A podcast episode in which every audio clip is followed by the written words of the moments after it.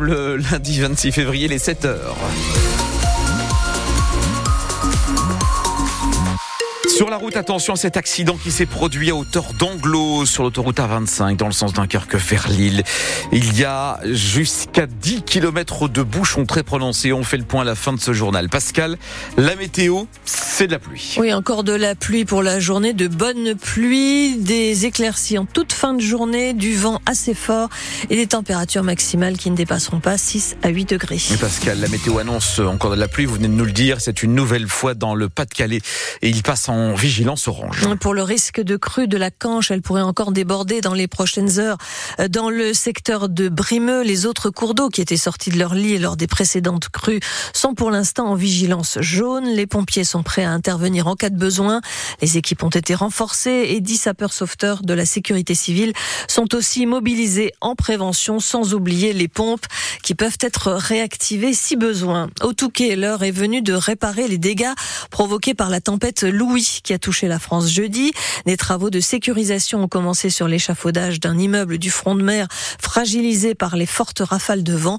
Plus de 19 tonnes d'acier qui ne tiennent que grâce au balcon de la résidence.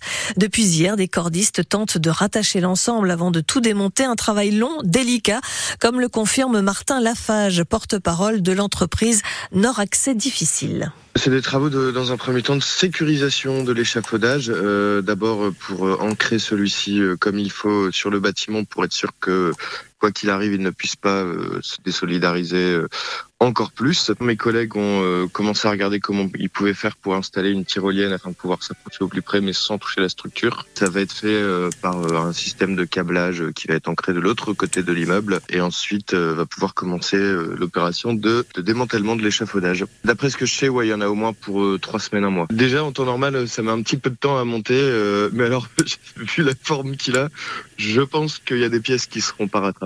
Que tout simplement, en fait, euh, il, s'est détaché par le haut et il était visiblement bien ancré en bas, ce qui fait que, bah, logiquement, le poids fait que si ça fait euh, comme euh, une hernie à un endroit, en fait. Et un arrêté de péril immédiat a été pris par la mairie du Touquet. Cet immeuble est peu habité en période hivernale. Ces quelques occupants à l'année ont été évacués. Le bilan est lourd après le passage d'une avalanche hier après-midi dans le massif du Sancy en Auvergne. Un groupe de skieurs expérimentés qui évoluait hors piste a été emporté par la coulée de neige fragilisée par des vents violents.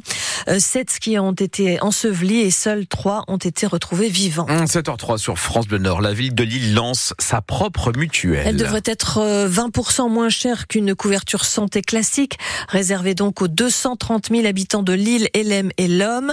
Le prix de cette mutuelle dépendra de leurs revenus. Les derniers détails sont à régler, mais des permanences devraient ouvrir au mois d'avril pour présenter donc cette mutuelle.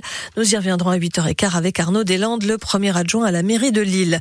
La Commission nationale de l'informatique et des libertés et les services de gendarmerie sont mobilisés après la cyberattaque qui a touché l'hôpital d'Armentières dans la nuit du 10 au 11 février, des pirates ont diffusé hier des liens informatiques qui pourraient contenir des données volées à l'établissement de soins. Les vérifications sont en cours pour déterminer s'il s'agit d'informations concernant les patients ou le personnel de l'hôpital d'Armentières.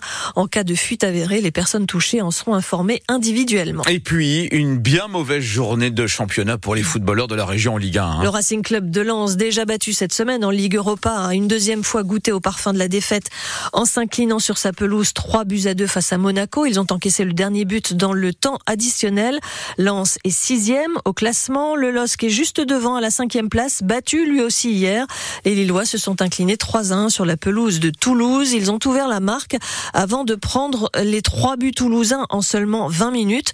Un LOSC frustré donc, mais aussi euh, Guillaume Dreschler qui s'estime lésé par l'arbitrage. Les trois buts de Toulouse sont entachés d'une faute d'arbitrage, estiment les Lillois, même s'ils peuvent regretter une seconde période un peu ratée. En fait, j'arrive pas à analyser le match. Le gardien, Lucas Chevalier. C'est-à-dire que moi, je vais chercher mon ballon trois fois au fond des filets, avec trois interrogations à chaque fois, de me demander euh, c'était pas un bon mouvement de l'équipe adverse. Je pense pas qu'on a été bon, mais sincèrement, ce soit le premier but. Euh, le deuxième, je pense que le penalty est discutable. Je, je sais pas, j'ai pas revu les images. Troisième, on me dit qu'il y a hors-jeu. Enfin, je vais dire, ça fait beaucoup. On peut analyser tout ce qu'on veut en vidéo. Je vais dire, euh, si les règles sont appliquées, et eh bah, il n'y a pas trop un ce soir. Encore plus en colère, l'entraîneur du LOSC, Paolo Fonseca, est venu en conférence de presse téléphone à la main pour montrer notamment la position de hors-jeu de Dalinga sur le troisième but. Incroyable. J'ai ici, hein. offside.